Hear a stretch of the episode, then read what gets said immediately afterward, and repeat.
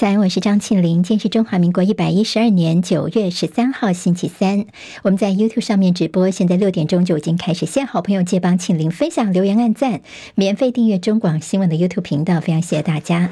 来看一下天气状况，水汽偏少，见各地晴到多云，白天高温三十一到三十四度，日夜温差还是比较大一些。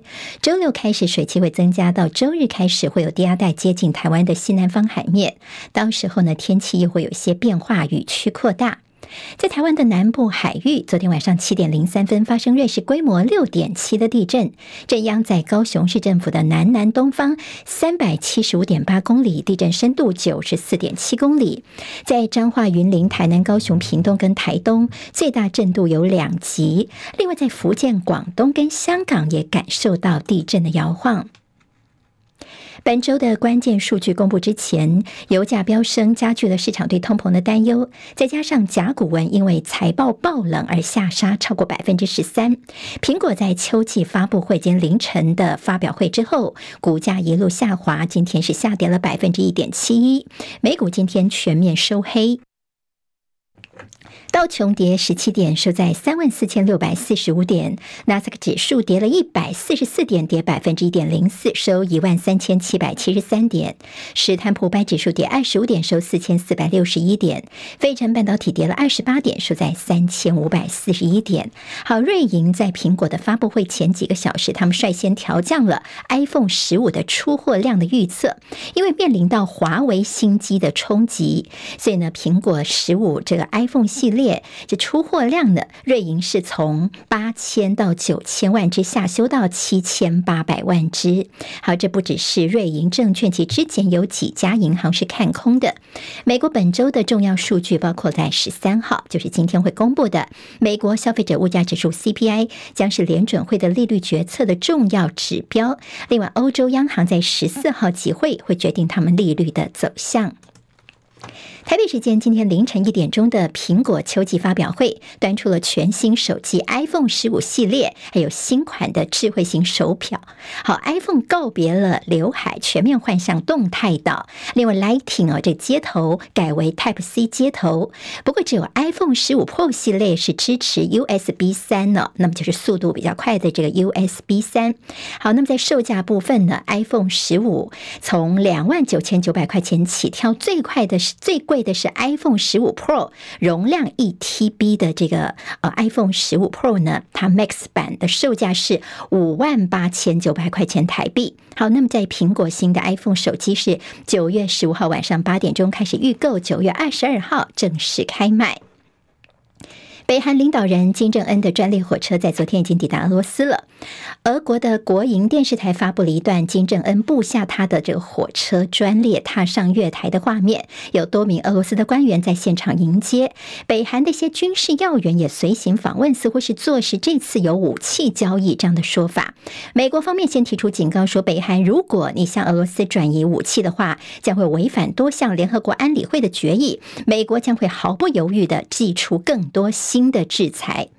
俄罗斯总统普廷跟这个北韩金正恩的普京会在今天啊，那么曾经提议朝中俄要举行海上联合军演，俄罗斯国防部长肖伊古也会参加。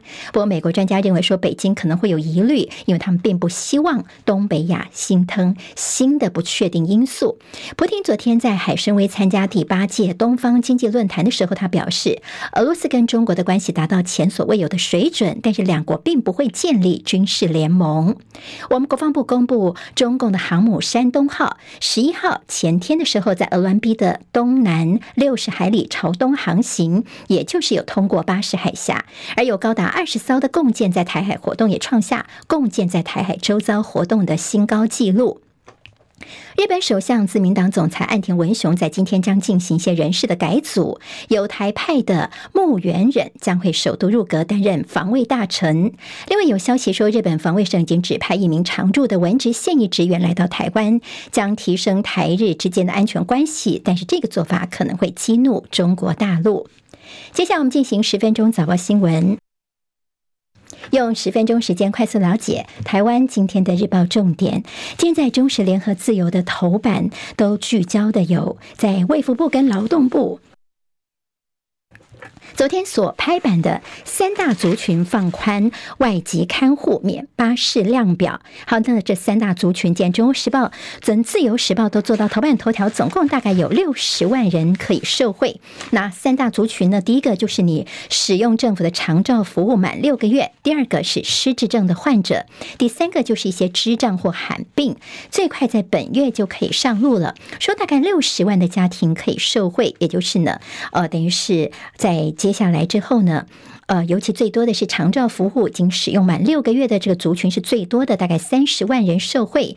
但是算起来也不是所有符合资格的人都会申请外佣哦，大概是两到三万人会去聘雇。好，那么这个政策呢，最主要是因为在国民党的总统参选侯友谊之前所提出的一些有条件的免除巴士量表之后呢，蓝营就说看起来我们政府现在就在选前猛抄功课，但是这功课呢，不要只抄半套而已，在侯友你。所提出是八十岁以上，还有包括了在七十到七十九岁的癌症二期以上的长者取消巴士量表。好，那么这个部分呢，有些人还是有需求，但是没有包括在这次我们放宽的三族群以内。所以现在国民党也说，似乎也应该要再多想一想。好，那么接下来的几个问题，有人说呢，这对于我们的这些治疗的呃看护人力来说，叫做治标不治本，人力够不够？还有就是媒合的问题、训练的问题，还有现在就说以后是有钱的人呢才能够去请外佣哦。那么这你现在虽然放宽资格，但是没有钱的人还是没有这个能力去请外籍看护。好，那么甚至还有提到说，呃，现在呢有一些重症的，他们呢现在可以来申请外籍看护了。但是呢，相较于其他可能比较轻松的工作，所以真的是很重症需要看护的人会不会被排挤呢？这是接下来我们要观察几个重点了。好，今天在《自由时报》的头版，我们还有看到其他报纸在头版提到赖清德，民进党总统参选人所提到的他的对于零到二十二岁国家全面照顾的政策，其中呢非常多的一些内容，零到二岁的托幼要补助加码，还有百亿元学子的海外梦，好让他们能够到海外去看一看。另外还有力促最低工资法的完成修法。赖清德他所提到的零到二十二岁的投资未来世代的一些政策，其包括了在零到二岁阶段呢，他们的补助是三十九亿元的育儿津贴，还有这个七年的居住问题。蔡英文执政期间的要提供这个住社宅包租代管，还要再增上去哦。那么其实昨天民众党也说，呃，对于这个赖清德你们这边啊，其实每次都谈到什么社宅加上包租代管，但是呢，这你常常用一些什么新建中啊。待开工啊，规划中的这样的一个数字来灌水。昨天民众党也提出了质疑。其实赖清德他主要是针对零到六岁、六到十八岁、十八岁到二十二岁这三个年龄层提出他的规划方案。好，那么当然内容非常的多，那么就有提到包括他说呢，这个抛国家队执行双语政策，虽然有一些。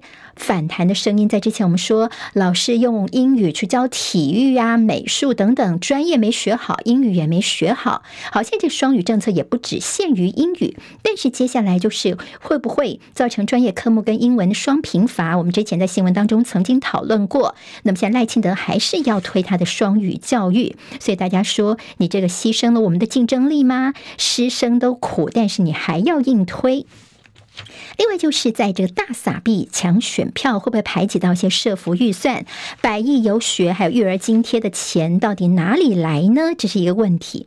还有今天中时也分析说，你看到民进党这边都夸赖清德的政见赞赞赞，但是就凸显的是你蔡英文的政绩太过贫乏。蔡英文已经执政七年多了，你民进党的完全执政在立法院过半也是七年多的时间。在过去这段时间，什么法案你想过会过不了？好，那么现在在选前。提出这样的政策，这其实就代表在过去这七年你没有做好。好，那么这是大家所提出的一个质疑，是不是包括你执政呢？到现在才提最低工资法，再也也算选举到了，又来骗选票了。好，中选会在昨天公告首投族，这次是一百零二点八万人。好，那么在投票时间是明年的一月十三号。另外，从今天开始，如果独立参选到九月十七号之前受理为总统、副总统的被连署人，郭台铭的副手是谁呢？你今天会看到，像联合报点名的是这位叫做台大财经系的教授陈长芬。好，陈长芬呢被列为是外资圈的四大天后之一，他也是鸿海集团的首席顾问。但郭台铭办公室方面没有证实。自由时报今天点名的是谁呢？是李继珠，他是前金管会的副主委李继珠。昨天呢，郭台铭也被问到相关问题，好，那他呢先笑，后来就沉默了五秒钟哦，他没有正式的来宣布。好，明天呢应该就会呃正式宣布他的副手人选。那么接下来郭台铭还会有他的参选动作。侯友谊在十四号，就是明天他要出发前往美国了。那么金溥聪他之前也驻美哦，会不会跟着一起前去呢？现在国民党说，呃，到时候他们会公布详细的细节，让大家知道。好，韩国瑜愿意当统姑，在朱立伦国民党主席说，韩侯一直都保持联系。那么马英九等人也都努力在整合在野哦，每一位都加分，也每一位都很重要。那么没有特别突出韩国瑜的角色，但有媒体报道说，柯文哲现在的这个策略两手策略叫做拉朱有郭边缘侯友宜。朱立伦昨天表示说，哇，这个编剧可以入围金马奖，背后的导演应该就是民进党。柯文哲。昨天在一个场合当中，他用糖尿病来比喻两岸的关系。他说呢，糖尿病其实就是只能够照护，不能够治愈。像有些癌症也不一定要切除，切除反而问题大哦。所以他就说，看统独议题就没有必要坚持在三十年内要解决这个问题。他说可以摆一摆，不用急着解决。好，对于柯文哲来说，民众党现在头疼的是高虹安的这个事情。好，那么高虹安呢，她的这个男友乔世琴，现在有传出说有所谓的录音档哦。好，那么这个是他们的前文化局长钱康明，他已经预告了，今天中午十二点钟呢，他会有一些震撼级的爆料。他昨天说他手上有录音档，这个录音档呢是这个呃高虹安的男友李中庭公开透露他的朋友跟李中庭在乔世琴的录音哦。后来李中中庭就拿呃这个呃文化局长他的朋友跟李中庭之间的对话的录音来要这个文化局的前局长钱康明呢闭嘴哦，出来谈等等，所以他很不高兴，他也觉得说，你高虹安说我们没有要举办跨年晚会，根本就骗骗骗哦，所以今天中午十二点钟他会有更进一步的爆料吗？好，昨天就传出说，在民众党方面要切割，要把高红安的党职先把他这个移除，但是昨天民众党方面有跳出来澄清说没有这回事。好，那么在联合报的头版头条呢，继续关心的是蛋的问题。好，原来这个台农的巴西蛋真的是有问题，现在下架了。好，那边是就标示错误的这个有效期限哦。好，那么这是不到二十四小时的大翻盘，怎么说呢？因为我们的农业部长。陈吉仲他前天才说，进口鸡蛋是经过我们防检署的防疫要求，能够卖的都是安全合格的鸡蛋，而且台农蛋品也说巴西蛋没有问题，但是不到二十四小时就大翻盘了，因为台农蛋品就说啊，对啦，我们这一批巴西蛋的确是我们的有效期限呢标错了，主动全面下架这一批的巴西蛋哦，但是呢，如果他现在还在有效期间之内，他只要改标之后呢，还是可以再上架来来贩售的。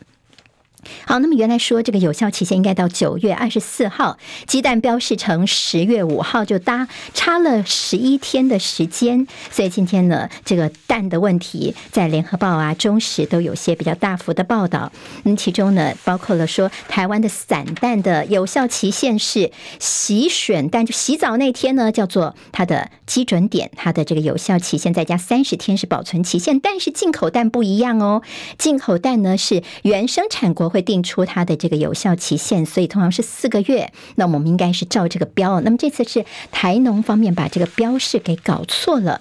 其实这个效期一百一十天变一百二十天。农业粉砖林北好友也是说呢，这就是超意。我们政府的说法是一变再变。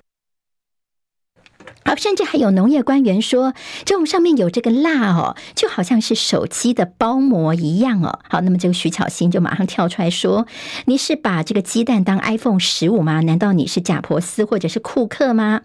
那么云林县长张丽善也说：“巴西蛋可以在台湾一百二十天，这难道是铁蛋吗？”好，大家都觉得说进口蛋的黑幕重重，再也要求陈建仁院长、行政院长来做专案报告。石安有疑虑，最担心的。就就是这个呃沙门氏菌的问题，所以你不管怎么样呢，鸡蛋买回家就一定赶快把它吃了，好，不要再摆太久了。好，基泰建设的大直工地的监测数值四天就达停工标准。好，那么这问题其实很多，说监测方面，第一个它没有装监测监测值，那么在市府方面的做法是不是装聋作哑呢？联合报提到说，这基泰的总经理冯先勉呢，这个鳄鱼的眼泪，请你收起来吧。台北市长蒋万安则说，我看到还有掉眼泪，但是我在乎的是灾民的眼泪，而不是你建商的眼泪。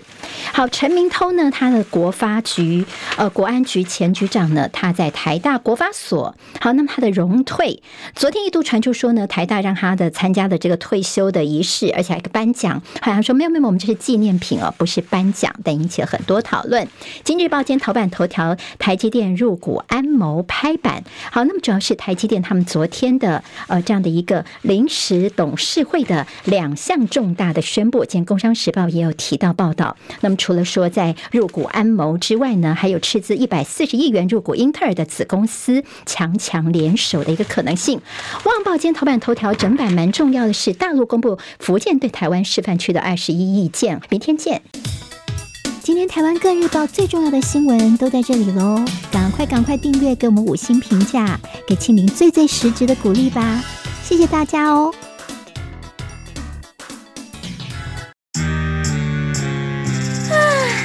想健康怎么这么难？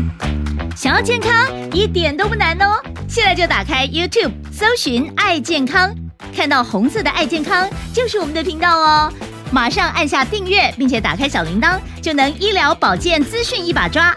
想要健康生活，真的一点都不难，还等什么呢？爱健康的你，现在就打开 YouTube，订阅“爱健康”。